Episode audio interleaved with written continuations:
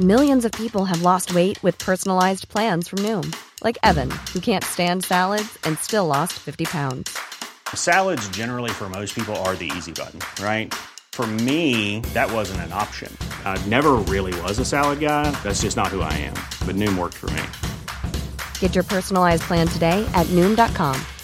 Real Noom user compensated to provide their story. In four weeks, the typical Noom user can expect to lose one to two pounds per week. Individual results may vary.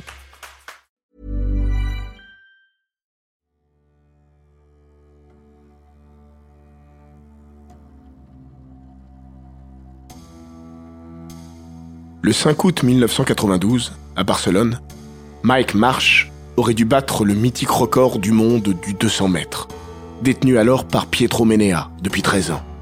Mais ce jour-là, au cœur d'une demi-finale olympique maîtrisée de A à Z, Marsh n'a pas eu conscience d'avoir un temps d'avance. Il a donc ralenti et laissé filer la légende entre ses doigts.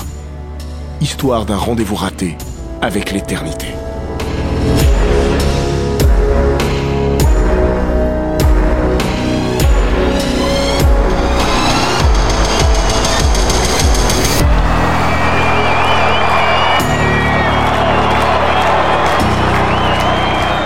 Bienvenue dans les grands récits d'Eurosport. « 1er août 1996, Atlanta, stade olympique du centenaire, enceinte éphémère pour soirée éternelle. Finale du 200 mètres, couloir 3, pointe or au pied et chaîne du même métal autour du cou, Michael Johnson s'apprête à boucler un demi-tour de piste en moins de temps qu'il ne faut pour le dire. Le starter lève son pistolet au ciel, presse la gâchette. L'Américain sort des blocs comme une balle. On ne reverra plus la loco de Waco et sa mécanique atypique. Torse dressé, foulée courte et robotique, l'Américain avale le tartan. Et dès la sortie du virage, s'ouvre un boulevard vers l'éternité. Lui, le déjà sextuple champion du monde, n'a jamais été sacré champion olympique sur une épreuve individuelle. Il lui faudra 19 secondes 32 pour balayer cette anomalie. 19 secondes 32, rendez-vous compte. Atto Boldon, médaillé de bronze ce jour-là, s'étouffe. 19-32, c'est pas un chrono ça. On dirait la date de naissance de mon père. Boldon a pourtant parcouru le demi-tour en 19 secondes 80. C'est dire si MG a cassé tous les standards ce soir-là. Cinq jours après le 100 mètres atomique de Donovan Bailey, qui a éteint le sprint US et rapatrié le record du monde au nord de la frontière américano-canadienne, Michael Johnson a rallumé l'électricité. Un coup de jus monumental. Le Texan avait battu le vieux et mythique record de Pietro Menea, un mois auparavant, au même endroit et lors des championnats des États-Unis. 19 secondes 66. Cette fois, il l'a littéralement pulvérisé. Johnson a repoussé l'Italien et sa marque de 1979 à 4 dixièmes. Dans un monde où Usain Bolt n'a pas encore soufflé sa dixième bougie, ces 19 secondes 32 paraissent éternelles. Ils ne tiendront que 12 ans, jusqu'au jeu de Pékin, 19 secondes 30, et seront même sérieusement rabotés quand la foudre frappera le sol berlinois en 2009, 19 secondes 19. Le héros de cette soirée d'août 96 n'est pourtant pas celui de cette histoire il se trouve en retrait, dans l'arrière-scène, pas très loin d'être relégué dans la coulisse. Mike Marsh, puisqu'il s'agit de lui, a terminé huitième de la finale du 200 mètres, en 20 secondes 48. Un chrono catastrophique, indigne du tenant du titre qu'il était. De son couloir numéro 1, son seul privilège est d'avoir pu profiter de la course de MJ, dont il n'a vu que le dos. Et encore, pas si bien que ça. Ce que l'écart final entre les deux hommes laisse assez volontiers deviner. Marsh vient de perdre son titre olympique, et sans doute le tout dernier espoir qui subsistait quant à une conquête du record du monde du 200 mètres. À bientôt 29 ans, le sprinter est sur la pente descendante d'une carrière sur laquelle il tirera un trait avant la fin du XXe siècle. Auréolé de deux titres olympiques et d'une médaille d'argent supplémentaire, ainsi que d'un rendez-vous raté avec la postérité. À la différence de bien d'autres champions, Michael Marsh, dit Mike, n'était pas prédestiné à entrer dans la légende de son sport. S'il est un excellent athlète, cela ne suffit pas lorsque vous avez le malheur de tomber en plein cœur de l'âge d'or du sprint américain. Surtout quand vos copains d'entraînement, membres du légendaire Santa Monica Track Club, s'appellent Carl Lewis ou Leroy Burrell et s'échangent les records du monde du 100 mètres comme d'autres s'échangent les amabilités. Ça, c'est pour la ligne droite. Sur 200 mètres, Marsh s'est retrouvé avec Michael Johnson dans les pattes. Au cœur de toute cette constellation de talents, Mike Marsh incarne un athlète à visage humain. Pas de contrat publicitaire à gogo. Pas de contrat avec un équipementier pour le chausser. Marche, c'est le sprint qui ne roule pas des épaules ni des mécaniques. On peut entrer dans l'histoire de différentes manières. Il y a ceux qui prennent rendez-vous avec elle et arrivent à l'heure au point de rencontre. Et ceux qui accusent un léger retard et ratent l'entrevue. Et puis il y a les autres, enfin, qui se retrouvent devant elle de manière fortuite et gèrent plus ou moins bien leur affaire. Timing is everything. À l'été 1992, Mike Marsh n'était pas en retard. C'est l'histoire qui s'est pointée un poil en avance. En demi-finale des Jeux Olympiques, un jour trop tôt. Il ne l'a pas reconnu. Et il l'a laissé filer. Le train ne passe pas deux fois, a-t-on coutume de dire. Ce n'est pas toujours vrai. Mais ce fut une réalité dans le cas de Mike Marsh. Américain, Mike Marsh est avant tout un Californien pur jus.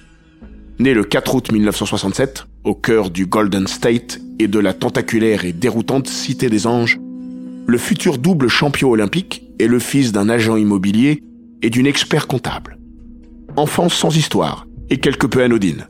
À ceci près que le gamin court vite et se met à l'athlétisme dès la sixième. A raison. Talentueux, il fait naturellement partie des meilleurs. Mais il n'est pas le meilleur. À la Hawthorne High School, il évolue dans l'ombre d'un certain Henry Thomas. Henry Thomas, ça ne vous dit rien? Non? C'est normal. Il ne fera pas carrière, et une fois adulte, il passera plus de temps derrière les barreaux que sur les pistes. Néanmoins, au début des années 80, c'est la terreur du lycée du coin. Et même plus que ça. Capable de courir le 100 mètres en 10 secondes 27, Thomas détiendra le record du monde, version moins de 18 ans, pendant 10 ans. 10 secondes 27, ce n'est pas rien à cet âge-là. Pour preuve, 35 ans plus tard, la marque de référence n'est que 10 secondes 15. Thomas a été trop fort, trop tôt. La seule fois où Marsh sort de son ombre, c'est le jour où Henry Thomas est victime d'une crise d'appendicite. Le chat laisse place nette à la souris, qui remporte le 200 mètres interscolaire de l'État. Auréolé de ce titre, Marsh file à UCLA. Sa carrière universitaire ne sera marquée que d'un seul coup d'éclat. Une troisième place sur 100 mètres, lors des championnats universitaires de 1987. Ses meilleurs chronos universitaires? 10 secondes 07 et 20 secondes 35. Bien, mais pas top. Jusqu'ici, son lien avec les Jeux Olympiques est très ténu. Il se résume à une participation bénévole aux Jeux Olympiques de Los Angeles en 1984. Les Jeux de King Carl, quadruple médaillé d'or, lors desquels le jeune Mike Marsh est gardien de parking à Long Beach, où se déroulent les épreuves d'escrime et de volleyball. Il sera de la fête quatre ans plus tard, à Séoul. Une place de remplaçant dans le relais US. Les Américains sont disqualifiés dès le premier tour. Il ne courra pas. Trois ans après Séoul, voici Tokyo et ses mondiaux. Cette fois, Mike Marsh goûte au tartan. Avec le 4 x 100 mètres, il bat le record des championnats du monde en série, 37 secondes 75. Mais il n'est pas invité à la finale, où les Américains remettent les Français à leur place. Record du monde à la clé, 37 secondes 50. À bientôt 25 ans, la carrière de Mike Marsh n'est pas vraiment sortie des blocs. Sinon avec un temps de réaction très moyen. L'athlète prend alors la meilleure décision de sa carrière. Il quitte la Californie et John Smith pour le Texas, où le sprinter met son destin entre les mains de Tom Tellez. Ce dernier va lui faire franchir un cap majeur. Le résultat tient en deux marques, signées au printemps 92 un 100 mètres bouclé en 9 secondes 93, quand le record du monde est de 9 secondes 86, et un 19 secondes 94 sur 200 mètres, quand il n'est pas anodin de passer sous la barre des 20 secondes. Bref, les Jeux de Barcelone s'annoncent merveilleusement bien, même si le principal intéressé reste prudent. Je n'ai rien fait pour le moment. Ce ne sont que deux courses. Maintenant, il faut en faire de même face à des médaillés d'or, des costauds, et sous la pression. Ça tombe bien. les championnats des États-Unis arrivent, dont la densité est plus importante que celle des Jeux. Marsh a raison d'être sur ses gardes. À la Nouvelle-Orléans, où se déroulent les Trials US, ses chronos du printemps sont tout sauf un passe droit. Il a signé la meilleure performance mondiale sur 100 mètres, peut-être, mais il ne se classe que quatrième et ne se qualifie pas pour les Jeux. Autre victime de marque, et quelle victime? Carl Lewis. L'Américain, qui a remporté les cinq derniers titres mondiaux et olympiques, reste sur le carreau. Malade, il termine sixième. Il ne courra plus jamais un 100 mètres olympique. Denis Mitchell, Mark Witherspoon et Leroy Burrell passent le cut. Marsh se rattrape sur 200 mètres. Au terme d'une finale supersonique. Le vent favorable l'a bien poussé. Ainsi que Michael Johnson, sacré champion des États-Unis. 19 secondes 79 et 19 secondes 86. Michael Johnson on the outside in lane 8 runs the curve extremely well and leads as they come to the top of the stretch. Michael Johnson in front. Here's Mike Marsh into second. Lewis trying to kick it in. It's Johnson on the the lead, coming for the wire. Johnson and Marsh right together. Michael Johnson just nipping Mike Marsh at the finish. And Michael Johnson may have benefited by being out lane uh, 8. Les deux hommes ont tapé fort et deviennent respectivement les quatrièmes et cinquièmes athlètes les plus rapides de l'histoire sur la distance. Rendez-vous en Catalogne pour l'explication finale. Cette explication, elle n'aura pas lieu. On va d'ores et déjà vous raconter la fin de l'histoire. Mike Marsh sera sacré champion olympique au terme d'une finale bouclée en 20 secondes 01 et sans Michael Johnson. Mais l'essentiel s'est passé avant. Avant la finale pour Marsh avant les Jeux pour Johnson. La fin de sa préparation, Michael Johnson l'a passé du côté de Salamanque. Deux semaines avant les Jeux, MG, qui a mis le 400 mètres de côté pour se concentrer à 100% sur le 200 mètres, s'en va dîner avec son coach, Clyde Hart. Dans un premier temps, les deux hommes ont très envie de s'offrir un plaisir coupable. Un bon vieux Burger King, comme au pays. Finalement, ils optent pour un restaurant local, El Candil, déjà testé la veille et plutôt sympa. Manque de peau, Michael Johnson avale quelque chose de pas frais et chope une intoxication alimentaire. Avant même que la vasque du stade ne se soit embrasée, Michael Johnson a perdu. L'Américain va donner le change. Durant les deux premiers tours, arrive la demi. Elle sera de trop. Sixième de sa course, 20 secondes 78. Il sort c'eût été un coup de tonnerre si la foudre n'avait pas frappé la Catalogne quelques minutes auparavant. Parce qu'au moment où Johnson range ses pointes, le public massé dans le stade olympique est encore subjugué par ce qui a précédé le déraillement de la loco de Waco. Mike Marsh est passé à un cheveu de la perfection. Couloir 5 de la première demi. Le Californien s'élance comme une balle. Son virage est proche de la perfection. À l'orée de la ligne droite, il est loin devant la meute. Linford Christie, frais et surprenant vainqueur du 100 mètres, n'est qu'une ombre alors que Marsh déboule vers l'éternité, relâché comme jamais. Problème, Mike Marsh n'a pas conscience que l'histoire lui tend les bras ce 5 août 1992. Tellement fort, il relâche son effort, décélère franchement et franchit la ligne avant de rétro-pédaler et de lever les yeux au ciel, vers le panneau d'affichage aussi, qui affiche son chrono. 19 secondes 73. 19 secondes 73 Oui, 19 secondes 73. À ses yeux, on voit que le sprinter oscille entre la satisfaction du devoir accompli et une incompréhension qui se traduit par le nombre de fois où son regard est aimanté par l'écran.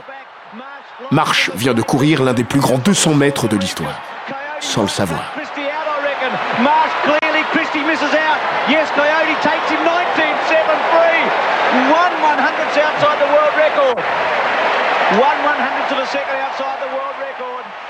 Il échoue à un minuscule centième du record du monde. Et pas n'importe lequel. Celui de Pietro Menea. Depuis 13 ans, la marque de l'Italien résiste au temps. Si bien qu'elle a fini par paraître éternelle. Au moment où Michael Johnson réussira à l'effacer des tablettes, Menea aura ces mots, résumant pleinement la vie générale. Je n'ai jamais pensé que mon record tiendrait aussi longtemps. À l'époque, je ne pensais même pas avoir couru aussi vite. Carl Lewis aurait aimé que l'Italien eût raison. Le record de Menea, c'est l'accessible inaccessible. Aucune marque de référence n'a tenu aussi longtemps sur 200 mètres. Ces 19 secondes 72 sont d'ailleurs une obsession pour Carl Lewis. Tout autant que les mythiques 8 mètres 90 de Bob Beamon à la longueur. La marque, réussie en altitude lors des Universiades 1979, là où la résistance à l'air est moindre, a toujours résisté à King Carl. Il faut dire que longtemps, le sprinter a refusé d'aller courir derrière les records en altitude. En 1983, il avait même zappé une réunion, les US Olympic Festival, disputé à Colorado Springs, 1839 mètres au-dessus de la mer. Calvin Smith, lui, avait grimpé là-haut et battu le record du monde du 100 mètres, 9 secondes 93. Evelyn Ashford l'avait imité chez les femmes, 10 secondes 79. Au niveau de la mer, la même année, Lewis aurait dû s'offrir Ménéa lors des championnats des États-Unis. Mais à 5 mètres de la ligne, sûr de son fait et arrogant juste ce qu'il faut, le sprinter avait commencé à célébrer avec le public d'Indianapolis. Résultat, 19 secondes 75, record des États-Unis. Lewis n'a alors que 22 ans. Partir mise, le record sera sien un jour, pense-t-on. Jamais il n'ira plus vite. Jamais il ne battra Ménéa. Pas plus qu'il ne surpassera Bob Beamon, devancé sous ses yeux par l'improbable Mike Powell, au terme du plus fabuleux des concours de l'histoire, à Tokyo, en 1991.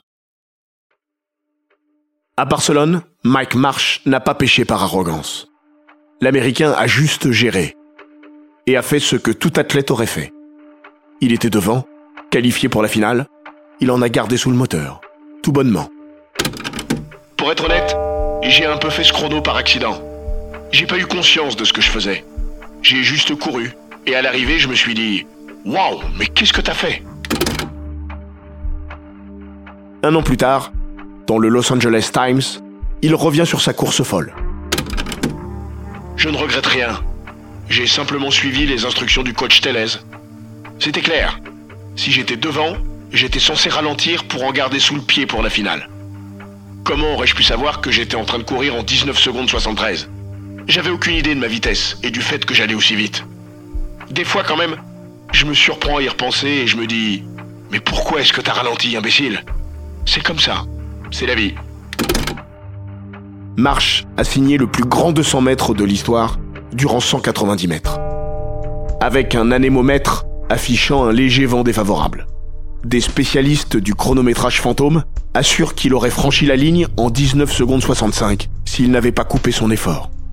Le 6 août, jour de la finale olympique, Mike Marsh grimpe sur la colline de Montjuic avec une idée derrière la tête. Décrocher le titre, évidemment, et cette fois, déloger Ménéa de son piédestal. Michael Johnson n'est plus là, et Frankie Fredericks, déjà argenté sur 100 mètres, est un adversaire à sa portée. Si Marsh sort moins bien des blocs que la veille, il vire tout de même en tête. Et cette fois, il va jusqu'au bout de son effort. Fredericks revient sur la fin, mais l'Américain franchit la ligne le premier. Il rétropédale, main sur les hanches. Regarde le panneau d'affichage. Même regard que la veille. Pas de rictus. Il est pourtant champion olympique. Mais à ses yeux, on voit aisément qu'il scrute autre chose. 20 secondes 01. Vent défavorable d'un mètre. Il entre dans l'histoire, mais l'éternité lui a glissé entre les doigts.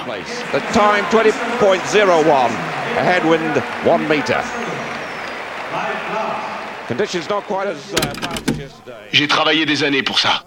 Et j'ai été récompensé. J'ai pas couru aussi vite que je l'aurais aimé, mais j'ai décroché la médaille d'or, et c'est ça le plus important. Après mes 19 secondes 73 de la demi, je me disais que je pourrais battre le record du monde aujourd'hui. Mais j'étais plus fatigué que je l'imaginais. Je m'en veux de pas avoir couru plus longtemps en demi-finale. Mais les records vont et viennent. La médaille d'or, elle est dans ma poche. Mike Marsh n'a pas tort.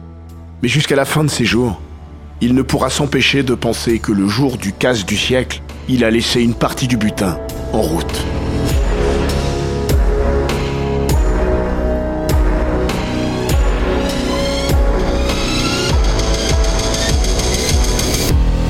Cet épisode des grands récits d'Eurosport a été écrit par Maxime Dupuis. Il est raconté par Florian Bayou, monté par Jean-Gabriel Rassa et produit par Bababam. N'hésitez pas à vous abonner, commenter, partager et noter ce podcast sur Apple Podcast, Google Podcast, Castbox, Spotify, Deezer et toutes les plateformes audio.